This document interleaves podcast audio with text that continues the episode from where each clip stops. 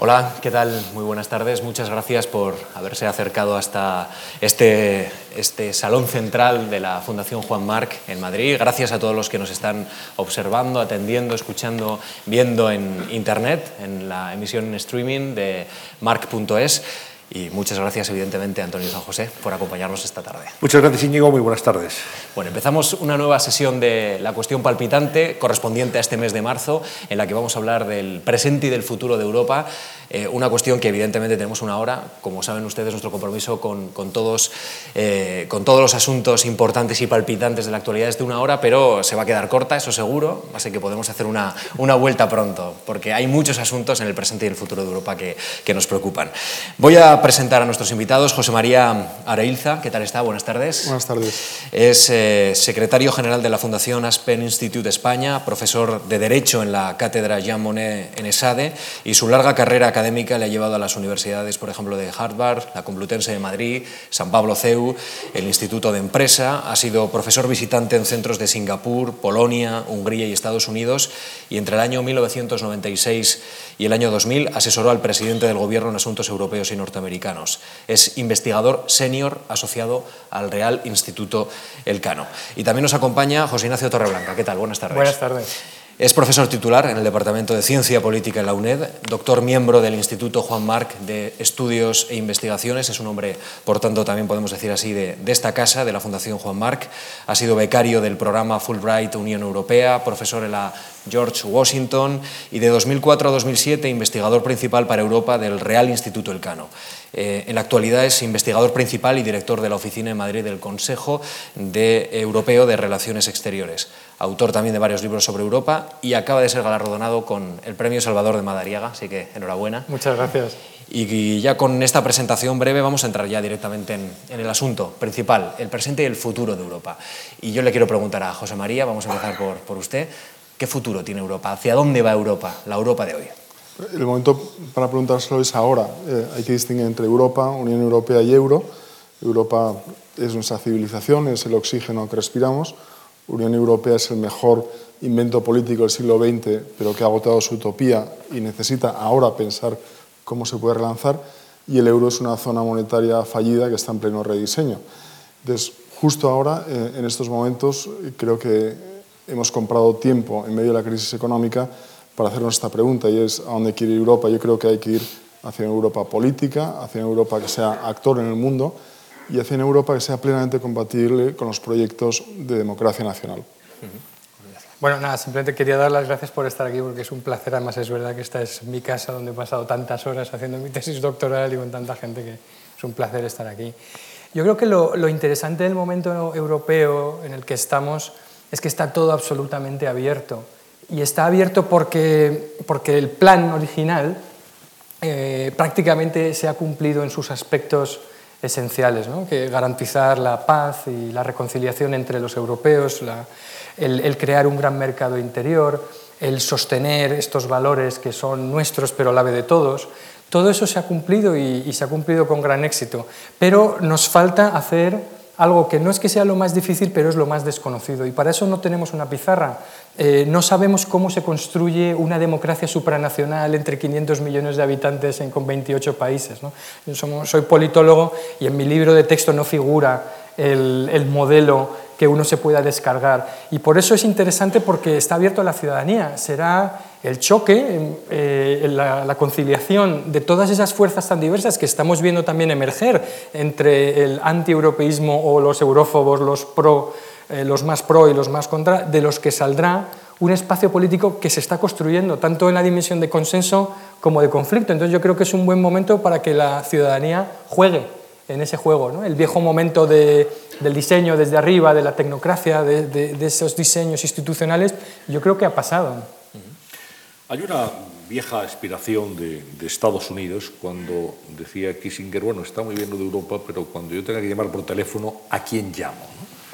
Y no sé si eso ya está resuelto, si hay un número de teléfono al que llamar, porque, claro, para construir una Europa, una suprademocracia transnacional, hacen falta liderazgos y yo les pregunto, ¿el liderazgo está en la Comisión Europea o está en Alemania en este momento? ¿O se reparte? José María. eh, después del episodio de la carta de 47 legisladores republicanos a los ayatolás eh, de Teherán eh, hace unos días, hay que hacerse también la pregunta a quién llama por teléfono Irán cuando quiere negociar con Estados Unidos. pero volviendo a Europa, en este momento lo que hay es una fragmentación de poder.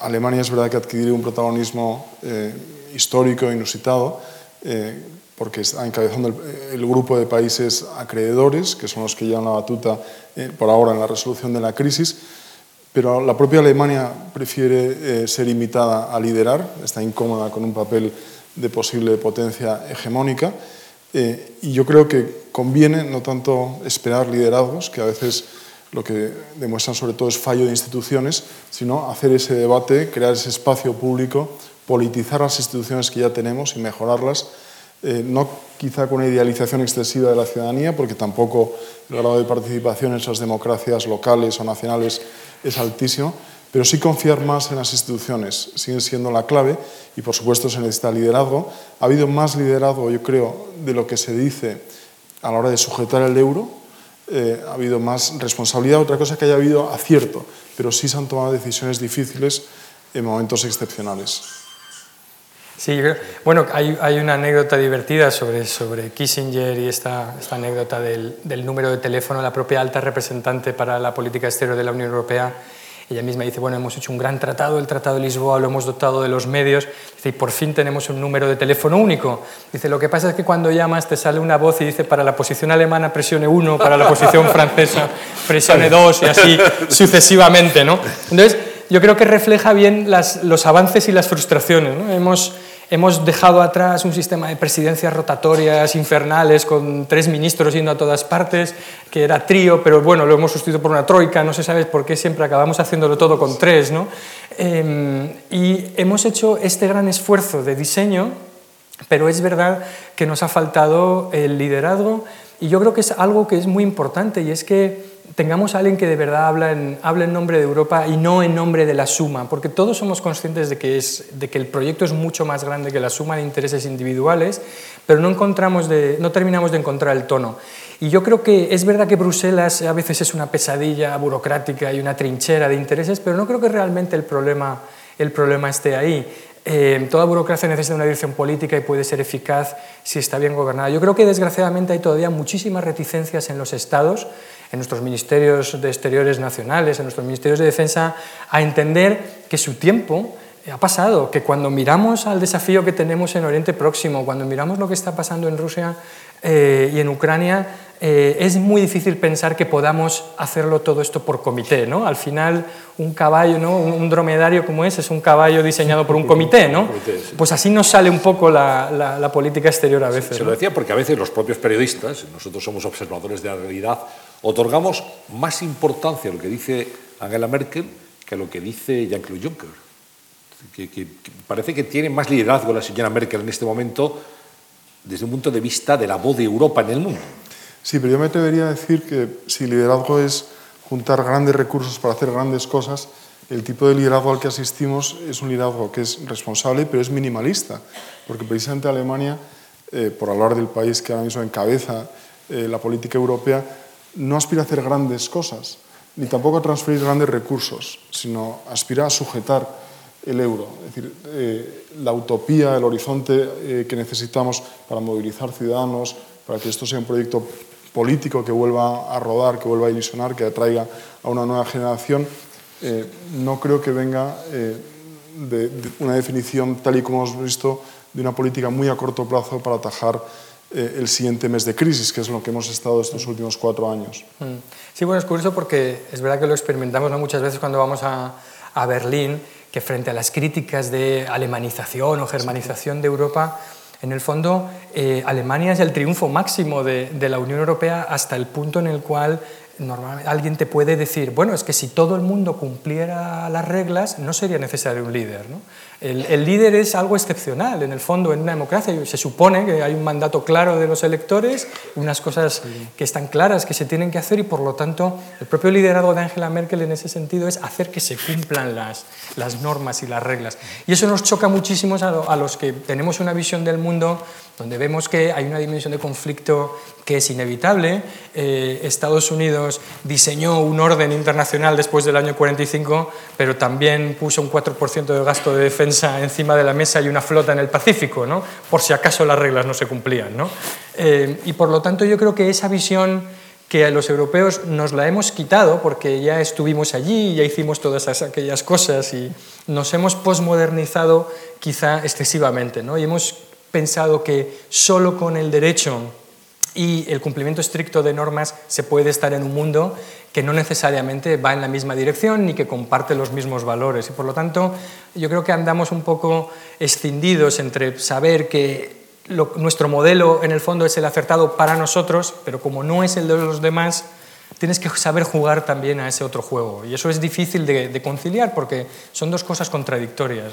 Bueno, pues si, si, me permiten, vamos ya a un ejemplo concreto de, dónde está la frontera de la política comunitaria en estos momentos. Una vez que la crisis de deuda parece ya más o menos encauzada, no resuelta, eh, nos volvemos a encontrar con la crisis griega. Eh, hablamos de Alemania, pero hay un nuevo gobierno en Grecia que ha vuelto otra vez a levantar algunos fantasmas del pasado sobre la posible salida de Grecia del euro y algunas medidas de este, de este calado. Yo les quiero preguntar hacia dónde va Grecia, dónde creen ustedes que puede ir esta crisis que no sé si se puede calmar o no, pero que vamos a vivir seguro algunos momentos de tensión en los próximos meses importantes. Grecia ha tomado la decisión de, de renegociar en todo lo posible los términos del segundo y del posible tercer rescate con, una decisión democrática de un gobierno recién elegido. Eh, afortunadamente ya no es eh, metafóricamente la cola que mueve el perro, es decir, ya una economía tan pequeña de la eurozona no es capaz de poner eh, al borde del precipicio al conjunto del proyecto europeo como ocurrió hace cinco años. la Unión Europea, sobre todo la eurozona, se ha fortalecido con la unión bancaria, con nuevas reglas fiscales, con eh, un fondo eh, permanente de asistencia, con un Banco Central Europeo más activo, y todo eso hace que el drama griego, que lo es, por la situación tan dura por la que atraviesa eh, la población griega, hay que verlo con más perspectiva.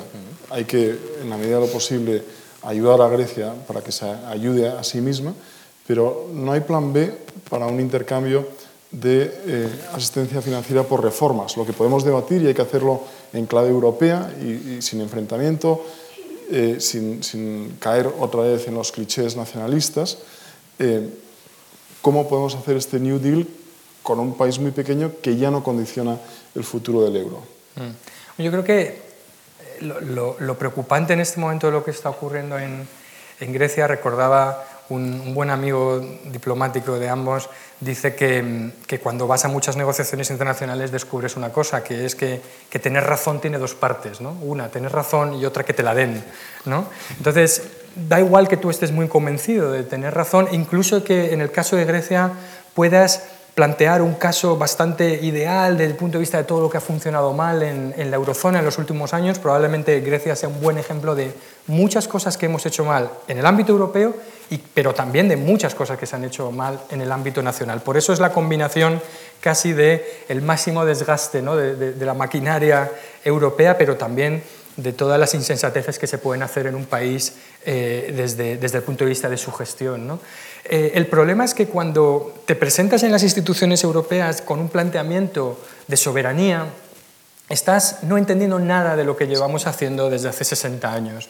Alemania no es soberana, ni siquiera ellos ¿no? pueden hacer lo que quieran en, cualquier momento. Y por lo tanto, presentarse con este discurso de contraposición de soberanías es un juego en el que vas a perder, especialmente si cuando pones, eh, vuelves a esta negociación intergubernamental, pues ahí cada uno vale por su peso económico. ¿no? Entonces, no tiene mucho sentido y, por eso creo que la, eh, Grecia está en este momento el gobierno de Cipras calculando mal sus bazas y no entendiendo que tú no puedes, eh, como decías, eh, plantear la, la, negociación en estos términos de clichés nacionales. Hay muchas cosas en Grecia que son un ejemplo y la propia Comisión, el propio Jean-Claude Juncker, estábamos casi en un momento, no diría dulce, pero sí por lo menos de algo de sabiduría en decir lo que se ha hecho mal con la Troika, cómo el Banco Central Europeo tiene que aflojar para que crezcan. Es decir, teníamos el comienzo, por fin, de una discusión razonable sobre lo que no funcionaba mal. Y en ese sentido, aunque muchas de las cosas que, que pasan en Grecia sean verdad, tienes la sensación de que alguien ha venido a reventar eh, esa discusión sin necesariamente hacerlo de una manera muy constructiva. Sí, ayer mismo el ministro de Defensa de Grecia, Panos Kamenos, decía textualmente, si explota Grecia, después irá España. Y añadía, e Italia y Alemania se verían afectadas. ¿Esto cómo hay que tomarlo? ¿Cómo lo, Yo creo que lleva, lleva el reloj cinco años atrasado. Eh, hace cinco años eh, esto hubiera podido suceder. Eh, un analista inglés explicaba que eh, la eurozona era como la famosa canción de los Eagles, Hotel California, que el estribillo es, puedes decir que te vas en cualquier momento, pero nunca puedes salir. Es decir, no había un sistema racional eh, pautado para que un país decidiera salir de la eurozona sin provocar un pánico bancario, eh, un terremoto financiero en el resto de la eurozona, sobre todo en los países más vulnerables por razones de deuda y de, y de confianza de los mercados. Esto ya no es así. Eh, una salida de Grecia no es deseable para el proyecto europeo, para los propios griegos. Más del 70% de los griegos no quieren salir del euro. Pero si, si ocurre, no, a lo mejor no ocurre por una decisión consciente, sino por un accidente, que es lo que se está hablando esta última semana, eh, la eurozona es suficientemente fuerte, tiene instrumentos eh, y hay una confianza en el proyecto euro, del euro, que es un proyecto político por encima de lo económico, eh, para poder sujetar eh, esa situación, es decir, para que no se extienda eh, a los países del sur. Sí, incluso... Cinco años atrasado, cuatro, seis... Sí, no, aunque, incluso aunque tuviera razón el ministro de Defensa griego y los griegos y que para nosotros fuera un desastre y que nos costara contener ¿no? y que fuera, fuera por lo menos costoso, yo creo que es evidente que una salida de Grecia el, el, mensaje sobre el fracaso del proyecto por su incapacidad precisamente de atar o de tapar una pequeña eh, grieta que es tan pequeña, ¿no? que es la ciudad de Boston en Estados Unidos, el estado de Arkansas, ¿no? eh, que por ahí se nos deshilachara o que dijéramos, pasáramos este mensaje de que este proyecto es de ida y vuelta, desde el punto de vista geopolítico también, eh, no es precisamente la esquina más tranquila de Europa, en la que el vecindario más amable en el que está en el que está Grecia. Es decir, indudablemente sería costoso. ¿Podríamos pagarlo, permitírnoslo, al final taparlo y contenerlo? Sí, pero yo creo que esa no es, esa no es la idea. La idea es que si el, gobierno griego quiere demostrar que la Unión Europea es un desastre, suicidándose ellos no creo que añada mucho eh, a, a, a, esta película. Es decir, que por muy costoso que fuera para, para, el resto de la Unión Europea, para ellos sería infinitamente más costoso. Grecia es un país que quedaría, como decía, en un vecindario donde hay países eh, que, que, no solo son enemigos seculares, sino que están en situaciones eh, bastante lamentables, ellos mismos intentando acceder a la propia Unión Europea. Por lo tanto, yo creo que es que el, suicidio como arma negociadora no, no parece... El problema que tiene es que es binario, ¿no? Una vez que eh, lo has puesto encima de la mesa, o lo ejecutas o no lo ejecutas, ¿no? Y yo creo que me daría, y creo que a todos nos daría mucha pena que el principal damnificado de decisiones irresponsables del gobierno griego serían los propios griegos, antes y fundamentalmente mucho más que cualquier otro, cuando sabemos que hay una situación de drama y de crisis social que es evidente y que está en los números. Entonces, no inflinjas un sufrimiento aún mayor del que, del que ha sufrido tu población en estos últimos años. Me parece una irresponsabilidad estos juegos de, suicidarte contra la Unión Europea para decir, ¿ves cómo tenía razón? Bueno, pues qué, satisfacción. Bueno, Europa eh, vive una encrucijada de tal manera que las decisiones del presente comprometen el futuro. Esto pasa, desde luego, en muchas instituciones del mundo, pero en la que compete a tantos países unidos en un proyecto común, pues más todavía. Eh, hace unos años eh, hubo una información que conmocionó a la opinión pública española y también a otras europeas, que, que a, más o menos en titulares decía algo así, la Unión Europea camina hacia dos velocidades grandes. El euro mediterráneo estará a la cola de un potente norte europeo, saneado económicamente, muy potente económicamente también hablando, eh, políticamente también, y se va a crear una Europa de un nivel y de un segundo nivel que estarían los españoles, los italianos, portugueses. Eh, eso ahora mismo, una vez que decimos la crisis de deuda está ya encauzada, ¿tiene algún sentido pensarlo? Es decir, las diferencias eh, y digamos estas, estos niveles de desigualdad van a ser permanentes, se van a homogeneizar de alguna manera. Yo, creo que las dos velocidades de las que se ha hablado tanto desde el año 94 realmente eh, sería eurozona versus eh, Unión Europea 28. Y dentro de la eurozona, corrígeme si lo ves distinto, yo no veo el deseo de ir hacia una federación política, porque hay una gran reticencia a transferir más recursos, más poderes a nivel europeo, precisamente porque no se ha relanzado esa utopía europea con una movilización ciudadana. Eh, yo creo que Alemania estaría dispuesta a dar pequeños pasos hacia una federación política alrededor de la eurozona, siempre que fuera conforme a reglas, y eso quiere decir que la unión fiscal, en el sentido de mutualización de deuda, va al final, mm. es decir, cuando todos hayan más o menos eh, adquirido el, contrato social alemán eh, después de un, periodo largo, pero por ejemplo Francia, que es el otro gran país de la eurozona, en este momento no eh, vibra en clave europea. Francia es un país muy reacio a dar este paso hacia una federación política alrededor del euro. Al revés, piensa en términos intergubernamentales más que nunca lo ha hecho a lo largo de su devenir europeo reciente. Por lo tanto, yo no lo veo a corto plazo. Tampoco creo que sea deseable porque los dos grandes proyectos eh, prácticos de la Unión Europea son, por un lado, el mercado interior y, por otro lado, eh, el derecho común, eh, el que seamos una comunidad de derecho que alberga a 28 Estados miembros que han dejado de ser Estado-nación y que, por lo tanto, no pueden formular sus propuestas en términos de nacionalismo máximo. Esto es un gran avance civilizatorio pero yo creo que es muy importante mantener la categoría de Estado miembro, que es una mutación constitucional civilizatoria y no eh, crear tensiones entre dos grupos de países mientras no sea imprescindible. Mm. No, incluso si diseñaras una Unión Europea a dos velocidades con unas reglas de acceso transparentes y no sesgadas, es decir, si todo el mundo pudiera tener una posibilidad real de acceder a ella, no, no sea una, una unión a dos velocidades donde dijera que países que hablen español que estén de 45 millones de habitantes no pueden entrar, ¿no? O sea, si la regla es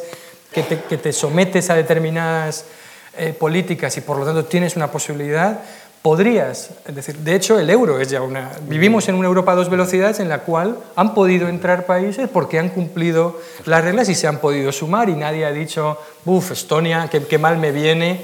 Eh, bueno, los estonios se han creído las reglas y han hecho lo posible por cumplirlas y, han entrado y así sucesivamente y, la unión monetaria ha sido un éxito en tanto en cuanto se ha ampliado en el número de miembros.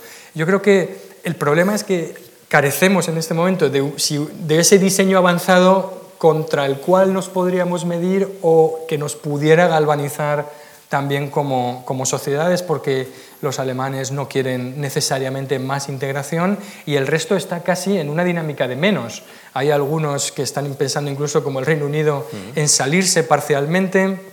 El, auge de determinados movimientos populistas, eurófobos o anti-establecimiento, anti-establishment en, el resto de la Unión Europea hace muy difícil esto, ¿no? que, que, realmente tengamos un proyecto eh, atractivo. Yo creo que ahí estamos en un momento muy conservador eh, en cuanto a integración política y que es muy difícil que, avancemos más allá. Hubo un momento en el, que, en el que, sinceramente, Alemania, y yo creo que esto es una gran paradoja y por eso yo creo que no hay que criticar tanto a Alemania, sino eh, a veces entender cuál es su psicología. Hubo, un momento después de la unificación alemana en la que Alemania dijo que sí a todo. ¿no? Y, y algunos, eh, especialmente en Francia, dijeron, bueno, no os preocupéis porque con el euro ya atamos a Alemania en corto. ¿no? Bueno, pues parece que como en el judo, ¿no? atar a Alemania con el, con el euro, el que hemos quedado atados todos los demás en el, euro. ¿no? O sea que mucho cuidado con estas maniobras. ¿no? Pero es verdad que Alemania ha sido sincera en su integración y los demás que hemos sido algo más retorcidos en los, en los motivos nos hemos encontrado ¿no? dentro de la jaula donde entramos a atar al tigre ¿no? y ahora tenemos que gestionar la situación. ¿no? Quizás eso viene porque el euro como moneda común europea vale igual para todos los países. Sin embargo, no es lo mismo el euro de Alemania que el euro de Grecia, por ejemplo, en este momento. Es decir, que seguramente, hablaba antes José María de Liza, del de, eh, euro como un proyecto no sé si he dicho fallido, bueno, desde luego con problemas, este es uno de ellos, sin duda. Hemos querido hacer una unión con economías muy diferentes. Sí, eh, claramente el diseño no era de una zona monetaria óptima eh, y la mentalidad fue muy pragmática. Vamos a ponerlos en marcha, iremos completando, iremos terminando el diseño, pero una vez que ya estamos en pleno vuelo. ¿no? El problema es, eh, lo comentaba también un analista amigo de los dos, cómo rediseñas un avión en pleno vuelo sin aterrizar antes, que es justo en lo que estamos con eh, la Unión Económica y Monetaria. Aún así, se han hecho grandes cosas. Eh, no es que la Unión Económica y Monetaria se haya completado, es que realmente se ha rehecho. Tenemos algo distinto eh, que afecta mucho más, y por eso es muy importante la política, al futuro del estado de bienestar. El estado de bienestar no solamente depende de la globalización, sino precisamente ahora de que gestionemos en común con un discurso europeo no solo nuestra moneda, sino las distintas políticas económicas y fiscales que lo acompañan, y por eso la política hay que hacerla a nivel europeo. Y por eso son tan importantes eh, las elecciones europeas y los debates de visiones eh, del bien común en competencia, porque no hay una manera sola eh, de hacer política europea y además no debe haberla. y tampoco puede haber simplemente 28 visiones nacionales. Hay que politizar en el buen sentido el euro y decir, pues hay una visión más liberal, hay una visión más socialdemócrata, hay una visión más orientada a las políticas medio ambiente o a la redistribución o hacia la eficiencia de los mercados. Esas son las grandes cuestiones que hay que plantear a nivel europeo y que ya, son ya no podemos escapar de ellas una vez que estamos ya en este segundo euro, porque ahí está el futuro de nuestros contratos sociales que básicamente tienen que ver con la pervivencia del estado de bienestar. Hmm. Bueno, sí, yo creo que no diría tanto que el euro es una construcción fallida, sino que el primer diseño del euro eh, falló porque no supimos eh, anticipar qué es lo que podría pasar. Y, pensemos, y pensamos, yo creo que íbamos a hacer un euro por lo barato, ¿no? en términos de soberanía y de instituciones comunes, ¿no? que simplemente adoptando todos la misma moneda y haciendo algo de pensamiento mágico, ¿no? como los niños tapándose para que desaparezca, pues que no íbamos a ver las cosas que luego hemos, que luego hemos visto. ¿no? El segundo euro, el que, el que tenemos que construir, yo creo que viene del choque con la, con la realidad, todos entendemos la complejidad de esa tarea, pero es verdad que, que creo que en ese sentido los liderazgos europeos no han terminado de contarle a la gente la verdad de que estamos en una especie de tierra de nadie. ¿no? Nos hemos quedado un poco en medio eh, vemos a los británicos y a los estadounidenses, a la gente que todavía tiene su moneda, ¿no? a, los suecos y a todos los demás, que tienen su moneda y pueden hacer unas cosas. ¿no? Nosotros no podemos hacer todavía esas cosas y creo que en ese tránsito entre enfrentar la verdad de que eh, o completamos esto o va a ser bastante irrespirable e invivible. La Unión Europea con tensiones cruzadas entre acreedores y deudores norte-sur, estereotipos diferenciales de crecimiento, o dotamos a esa, unión monetaria de las instituciones que sabemos que necesitan y de la legitimidad política para sostenerse, o creo que nos vamos a hacer daño. Y de hecho, eh, vamos a seguir alimentando fenómenos xenófobos, eurófobos, de gente que increíblemente, aunque diagnostique bien que tenemos un problema, nos cuenta que volver a los años 60 y reintroducir el franco francés es una solución. Pero claro, en ausencia también de una visión clara por parte de de los demás, de cuál es ese futuro, de a qué se parece una unión monetaria que funcione desde el punto de vista de la eficacia y la democracia, ese diseño no está ahí, no es visible para la gente, con lo cual es factible que alguien que aparece y diga, no se preocupen ustedes, volvamos al franco y volvamos a los años 60. Mira, los años 60 no eran lo que eran, ¿no? Y ni siquiera están ahí para, para elegirlo, para, para volver a ellos. Pero ese predicamento está siendo cada vez más atractivo en muchos, en muchos países. ¿no? Mm. Siguiendo eh, con lo que comenta José Ignacio Torreblanca, en, las últimas, en la última campaña, eh, en las elecciones al Parlamento Europeo, hace apenas un año, se suscitó en algunos ámbitos eh, un debate acerca de la democratización de las instituciones europeas. Se planteaba que, por ejemplo, instituciones tan relevantes como el Banco Central Europeo no tienen un sistema de contrapeso o de vigilancia dentro de lo que es el sistema europeo, sino que, en cierta forma, es un órgano autónomo con independencia y no rinde cuentas suficientes, por ejemplo, ante el Parlamento Europeo. Hay quien plantea que hay que ir a un sistema un poco más integrado. ¿Creéis que esto es una solución para fortalecer, por ejemplo, la ciudadanía europea, que, los europeos consideren que lo que votan, al fin y al cabo, es lo que, puede, lo que se le puede exigir a un gobernante europeo? ¿Es una buena manera para, para fortalecer el proyecto europeo? Bueno, yo creo que es inevitable, es decir, que tenemos que ensayar eh, aunque sea a veces algo chapuceramente, porque creo que en, el último experimento de las elecciones europeas, aunque fuera bien intencionado, pues eh, eh, bueno, cuadramos el, círculo a veces de, maneras un poco extrañas, porque estábamos jugando a que era una elección, una elección, presidencial, porque Juncker iba a ser el presidente, pero Juncker no se presentaba en ningún país, ni mm. estaba su nombre en ninguna papeleta, y entonces Por un lado, estamos creando, estamos haciendo una democracia parlamentaria donde bueno, pues los parlamentarios pueden elegir a quien quieran como presidente, por otro lado estamos diciendo que hay una serie de candidatos y dándoles esta especie de eh, cobertura presidencialista. Bueno, quizá no fuera óptimo, ni fuera muy limpio, ni a lo mejor muy comprensible, pero creo que no hay otro camino que el, que el cada vez introducir eh, mayores cotas de democracia y representatividad. Eso sí, creo que es algo que también hemos aprendido en los últimos años, que quizá por algo de ingenuidad hemos pensado que podíamos descuidar las democracias nacionales Primero, porque como de todas maneras estábamos construyendo una, Unión Europea, bueno, pues eh, se iban a vaciar progresivamente las democracias nacionales y porque tampoco sabíamos muy bien cómo articular estos dos ámbitos. Y ahí es donde yo creo que tenemos un desafío importante y nos hemos dado cuenta de que no va a haber una sustitución de una cosa por la, por la otra. Las democracias nacionales tienen que convivir con la democracia en el ámbito europeo y una democracia nacional fuerte, válida, yo creo que todos lo hemos experimentado y es lo que hemos echado de menos en muchos momentos a lo largo de, la crisis. Es un instrumento válido también para, para, construir una Europa más eficaz. Hemos visto cómo decisiones importantes en España se han debatido en el Parlamento finlandés, pero no en España. Nuestro Parlamento no ha tenido un debate sobre la ampliación de la Unión Europea a Turquía. No, no ha debatido ninguna de las grandes decisiones de política económica ni de orientaciones que se han tomado en la Unión Europea en los, últimos años. Y yo creo que esto es malo.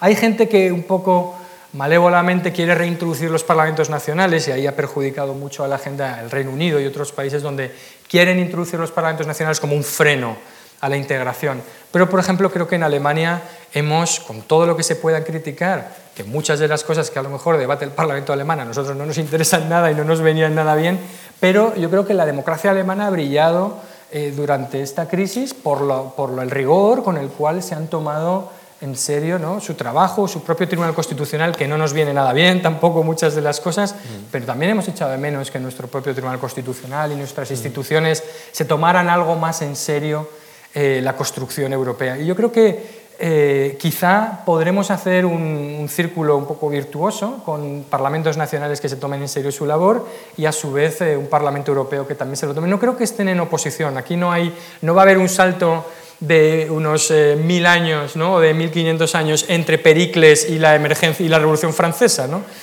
van, a, van a convivir la democracia local, que es esto que nos queda en nuestros países, ¿no? con la democracia supranacional. Y como decía, no tenemos modelo, bueno, pues equivoquémonos, es una manera muy válida de hacer las cosas bien, ¿no? Prueba error. sí. María. Me gustaría añadir, el Banco Central Europeo es plenamente democrático y su acción plenamente legítima, responde a una decisión colectiva del conjunto de los europeos a través de sus gobiernos, en tratados ratificados por los parlamentos nacionales, a veces sometidos a referendos. Eh, y además eh, ha sido uno de los héroes eh, de esta crisis, en el sentido de que ha ido más allá probablemente de lo que permitía su estrecho mandato.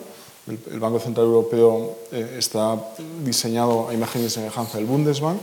Fue una decisión política que se tomó de aislarlo del control parlamentario, de, hacer que sea responsable básicamente mm, frente a su propio comité ejecutivo Se alejó la sede frente al derecho, eh, para que no quedase duda.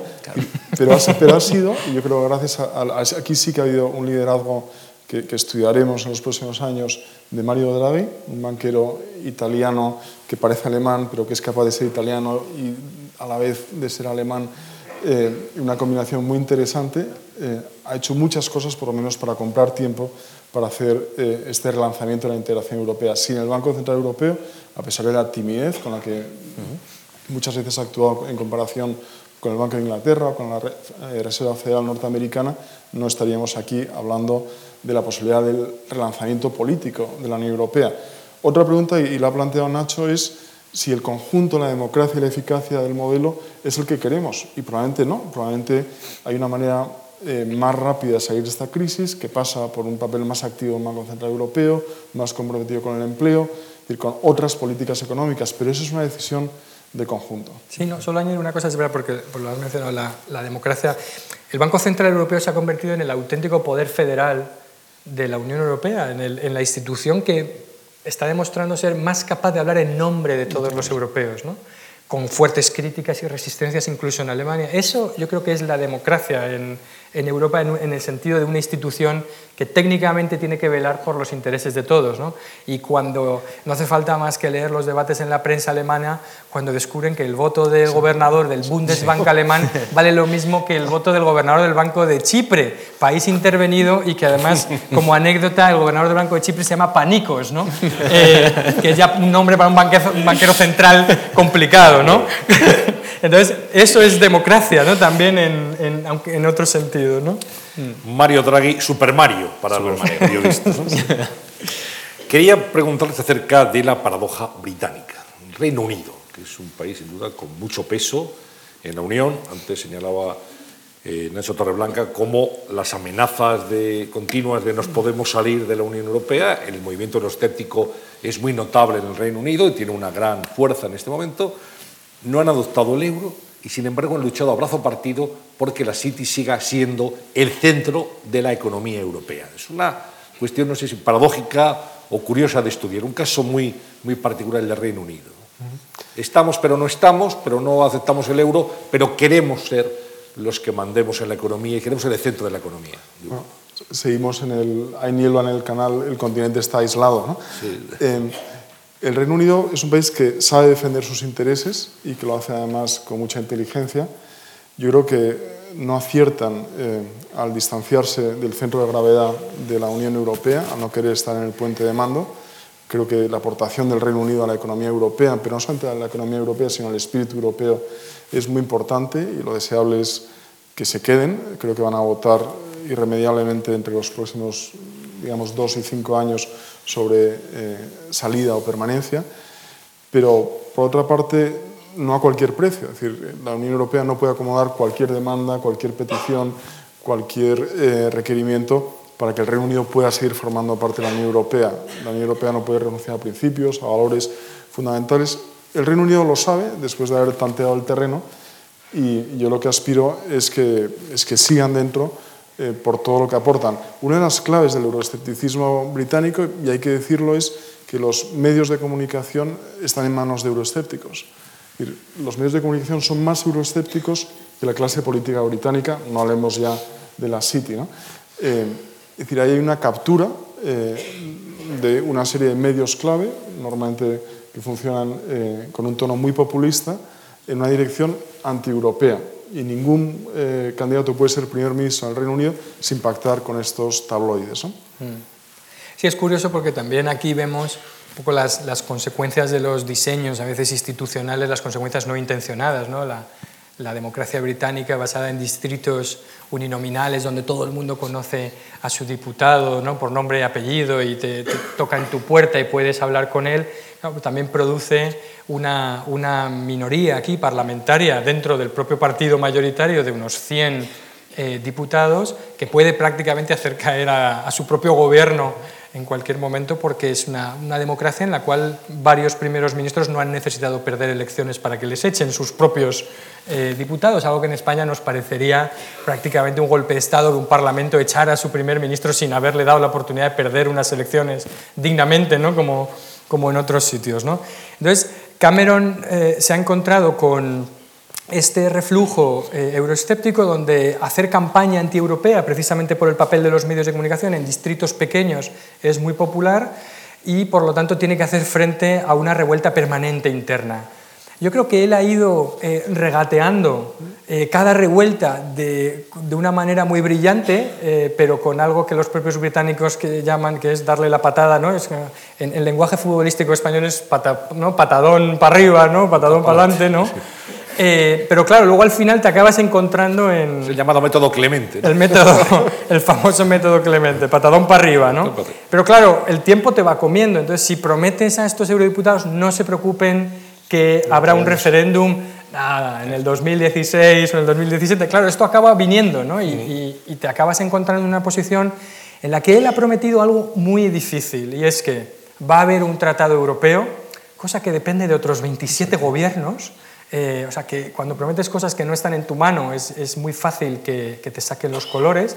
Además ha prometido que ese tratado va a tener una serie de cláusulas muy favorables para el Reino Unido, cosa que tampoco depende en absoluto de él, y que luego va a presentarlo en casa y todo el mundo va a decir que es un magnífico tratado que él ha negociado, etc. Entonces yo creo que él se ha puesto en una posición imposible que refleja muy bien este tacticismo ¿no? de, cuando antes se decía que, claro, que es que los políticos solo piensan en horizontes de cuatro años. Bueno, cuatro años está muy bien, ¿no? El problema de Cameron yo creo que está en cuatro días muchas veces y, se ha arrinconado en una posición imposible.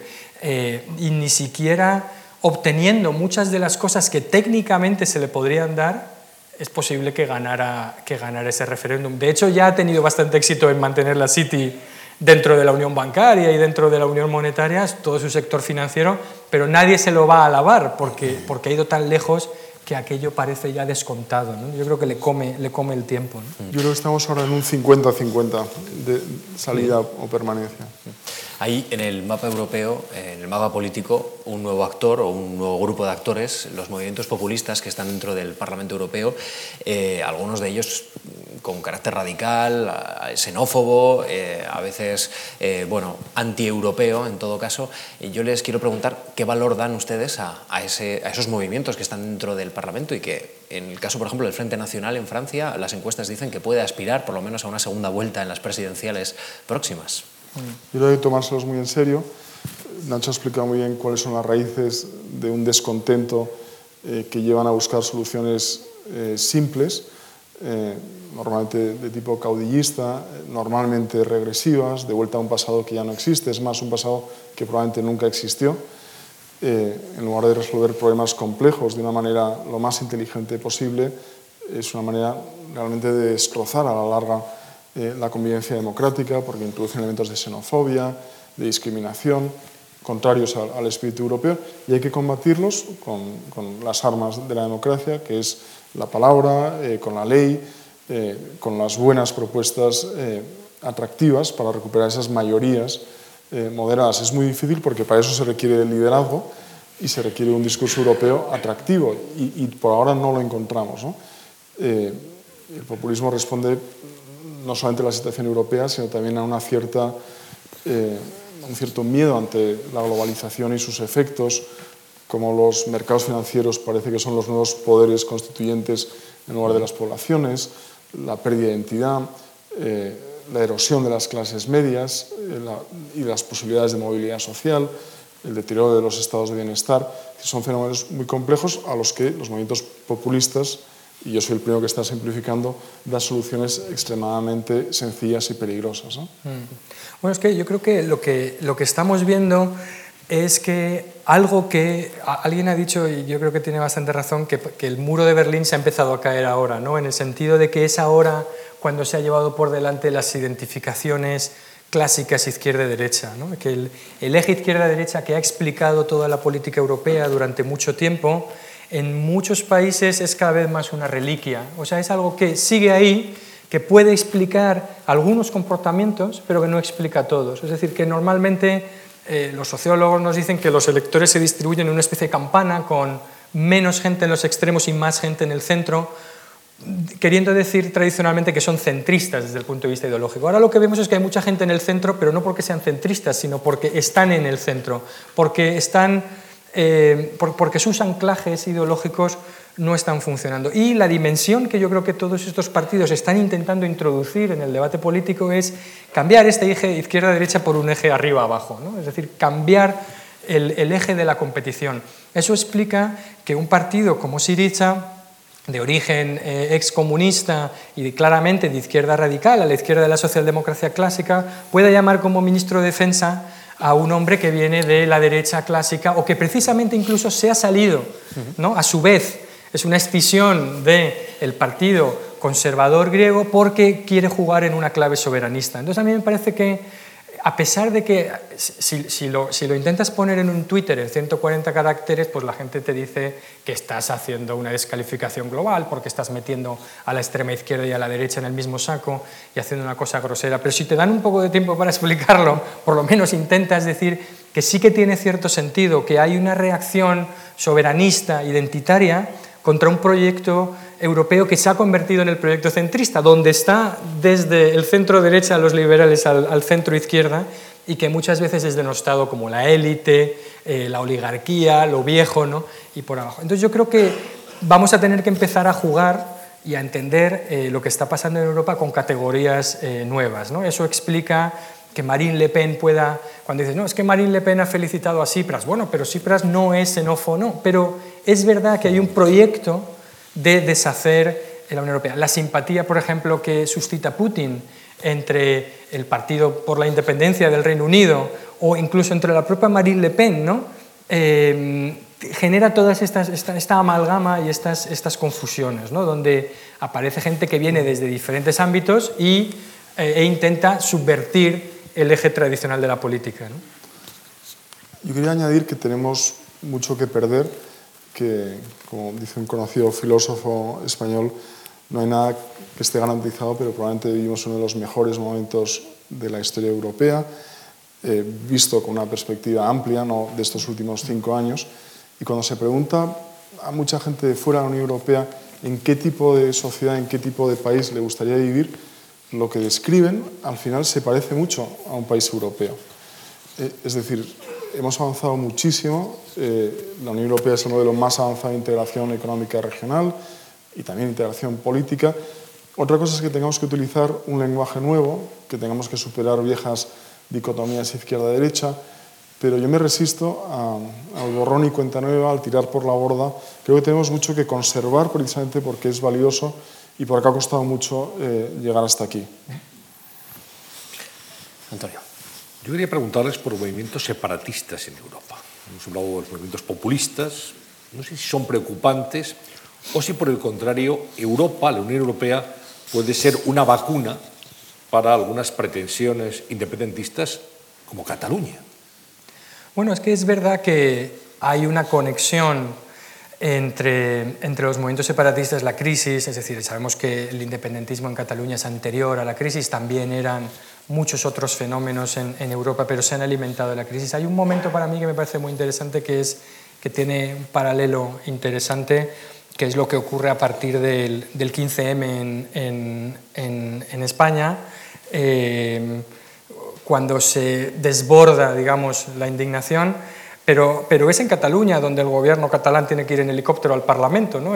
porque tienen su propio 15M eh, también, con, una, con, un nivel de represión duro también en las calles, con una contestación social eh, muy elevada. Y yo creo que ahí ha habido un giro populista, claramente, ¿no? Y con esto no quiero descalificar a la gente que, eh, que, se haya podido sumar a este proyecto por causas de la indignación, es decir, que había un independentismo tradicional que planteaba este proyecto de una forma clara y muy consistente.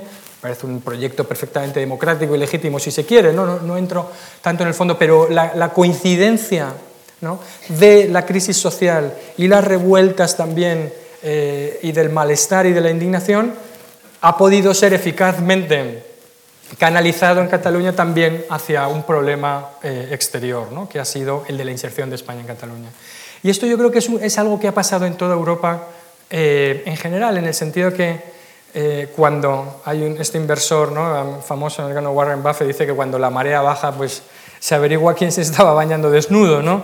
La crisis ha atacado o ha exacerbado las debilidades propias de cada país. En Alemania Em, tenemos o teníamos un movimiento latente de profunda insatisfacción con el euro por ser precisamente una cesión de soberanía hacia países débiles que no iban a ser capaces de gobernarse a sí mismos como los alemanes. ¿no?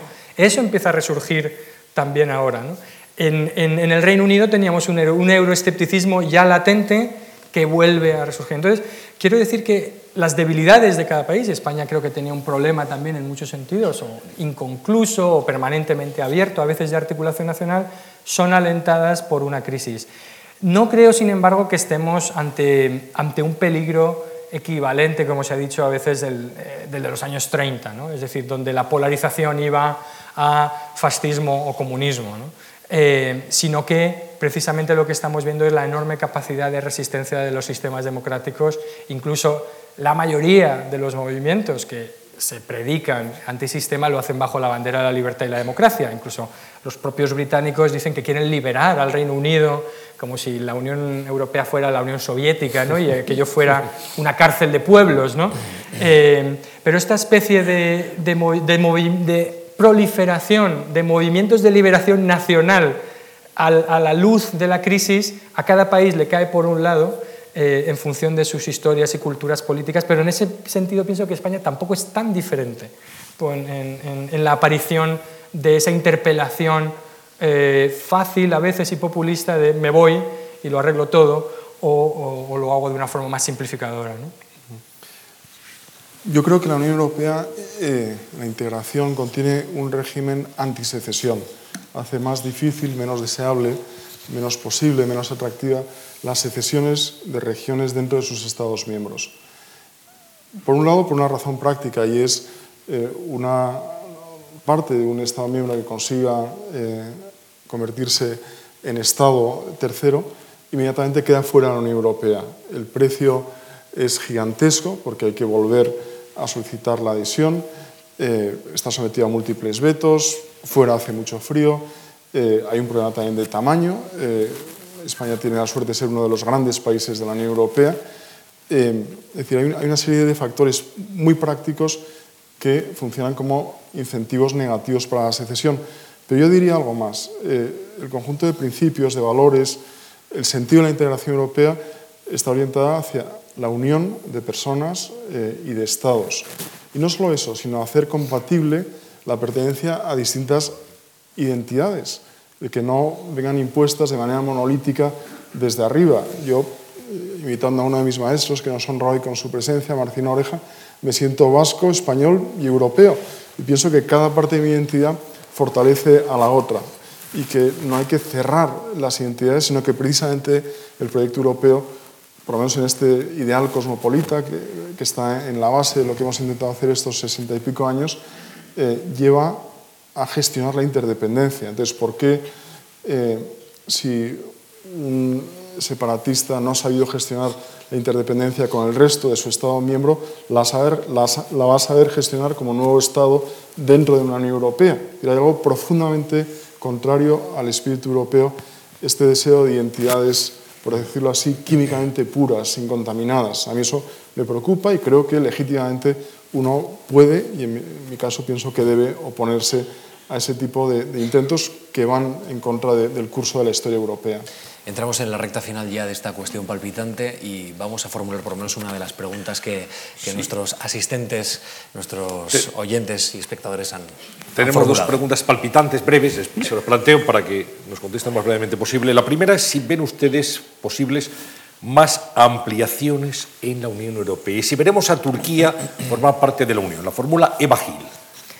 Bueno, quizá eh, lo decimos a veces de broma que quizá podría tomar el lugar del Reino Unido durante cinco años, probar, ¿no? que el Reino Unido podría dejar en alquiler durante cinco años. Supuestos son tamaños parecidos y en esquinas complicadas, pero no, yo creo que bromas aparte, el, el proyecto turco se nos ha caído a todos y hemos en la práctica desistido. Eh, el único juego que queda es que nadie quiere decirlo porque el que lo formule y lo verbalice en público será acusado de ser el responsable. Pero yo creo que hemos llegado a un grado de cinismo eh, fantástico porque la, hipocresía es la, ¿no? la, fuerza, la gran fuerza civilizadora y nos interesa mantener la ficción de que esa candidatura es deseada y posible pero yo creo que las dos los dos actores que iban a hacer esa integración han desaparecido. Es decir, hubo una Unión Europea que pudo haber sido capaz de absorber a una Turquía que también a su vez ha desaparecido. Porque lo que vemos en Turquía es, incluso desde el punto de vista de lo que nos gustaría y de lo que hemos estado apoyando eh, conscientemente durante décadas, de un proceso también de europeización y que quizá hay que lamentarlo porque porque hay un proceso de, involución y de retroceso democrático claro allí. Pero creo que la Unión Europea hace tiempo también que ha perdido el coraje y está diciendo que no puede eh, con Albania, que no puede con Bosnia, que no puede con Macedonia. ¿no? Bueno, eh, si no puedes tomarte el aperitivo, pues eh, ¿qué haces no pensando ¿no? en el segundo plato? bueno, la, la, otra pregunta la formula José Ramón Hernández y la pregunta hace referencia al verdadero papel que tiene en este momento España, el peso de España en la Unión Europea. Sobre esto hemos escrito a la limón Nacho y yo con muy buenos resultados hace unos años, por lo menos en cuanto al grado y al volumen de respuesta. Eh, yo creo que, España tiene dos grandes etapas en su integración europea. Eh, una hasta el 2004, los casi 20 primeros años, que es una historia de éxito, de ascenso, de combinar la defensa de intereses nacionales de modo inteligente con un europeísmo eh, también sincero. Es verdad que el ciclo de poder eh, acompaña, que hay un proyecto europeo al que sumarse. A partir de 2004, España desaparece, en parte por decisión propia del puente de mando europeo y luego se complica cuando se convierte en el hombre enfermo de la economía europea, en el eslabón débil del euro, cuando Estados Unidos tiene que intervenir muy directamente en, la situación del euro y de España para, eh, para afianzar eh, la moneda única y que no se provoque un terremoto económico que afecte a la reelección de Obama. Eh, yo creo que desde el 2012, y de verdad no lo formulo en términos partidistas, se han hecho intentos para poco a poco regresar. Es muy difícil porque no hay un eje al que apuntarse, eh, no estamos ante un claro proyecto europeo al que sumar, sino, como estábamos hablando antes, hay que hacer política eh, de otra manera, formando un proyecto atractivo. Yo todavía no veo a España eh, con esa capacidad de, formular cuál es su sueño europeo. sí creo que es necesario, sí creo que tenemos que mejorar mucho el debate democrático sobre qué Unión Europea queremos, pero la situación yo creo que es distinta claramente desde ese punto de vista de percepción de dónde está España eh, que la que teníamos hace tres años. Bueno, pues tenemos que terminar ya esta cuestión palpitante eh, y eso que dejamos en el tintero, un asunto crucial ahora mismo en las relaciones exteriores de la Unión Europea, que es Rusia, el vecino del norte, que, tanto depende también que nosotros tengamos gas, que tengamos eh, la materia prima para, mover nuestras industrias y a la vez bueno, pues hacer también valer nuestra capacidad de sancionar cuestiones que, que, en fin, que están ahí a la luz de todo el mundo como violaciones del derecho internacional. podemos darles un último minuto para que nos no, Rusia, porque sí, Sí, sí, bueno, es en 140 caracteres, ¿no? Bueno, incluso 280, Sí, no, yo creo que lo, fundamental es entender que, eh, que el, el, plan original de estar rodeado de una esfera Europa de prosperidad que se iba modernizando económicamente, como nos pasó a nosotros, ¿no? que la modernización económica iba a llevar a una modernización social y esta a una liberalización política, ese plan fantástico en el cual íbamos a estar rodeados de vecinos que querían ser como nosotros y que iban a ser como nosotros, eh, esa pizarra la tenemos que poner a otro lado durante por lo menos creo que una década y pensar en la otra pizarra, eh, que es una vecindad en la que vamos a contracorriente, la gente, algunos de nuestros vecinos no solo no quieren ser como nosotros, sino que piensan que nosotros somos un obstáculo para que ellos sean como quieren ser. Y esto nos obliga a pensar de forma muy seria cómo funcionamos en este mundo que tenemos tan, tan inmediatamente cerca. Y yo creo que va a haber que tomar decisiones difíciles y con mucha pedagogía quizá y explicarlo muy bien, pero no podemos seguir pensando que, que, nosotros somos tan fantásticos que no tenemos que hacer nada, porque como todo el mundo se quiere venir y ser como nosotros, pues ya no hay que hacer, eh, no hay que hacer nada más. Tenemos un desafío enorme durante una década y va a ser muy complicado acertar. No, no basta con poder blando. ya está. Son 280 caracteres. Tenemos capacidad un poquito para más. bueno, pues José María de Araiza, muchísimas gracias. Gracias por, por el testimonio y, y, las opiniones. José Ignacio Torreblanca también, evidentemente a Antonio San José.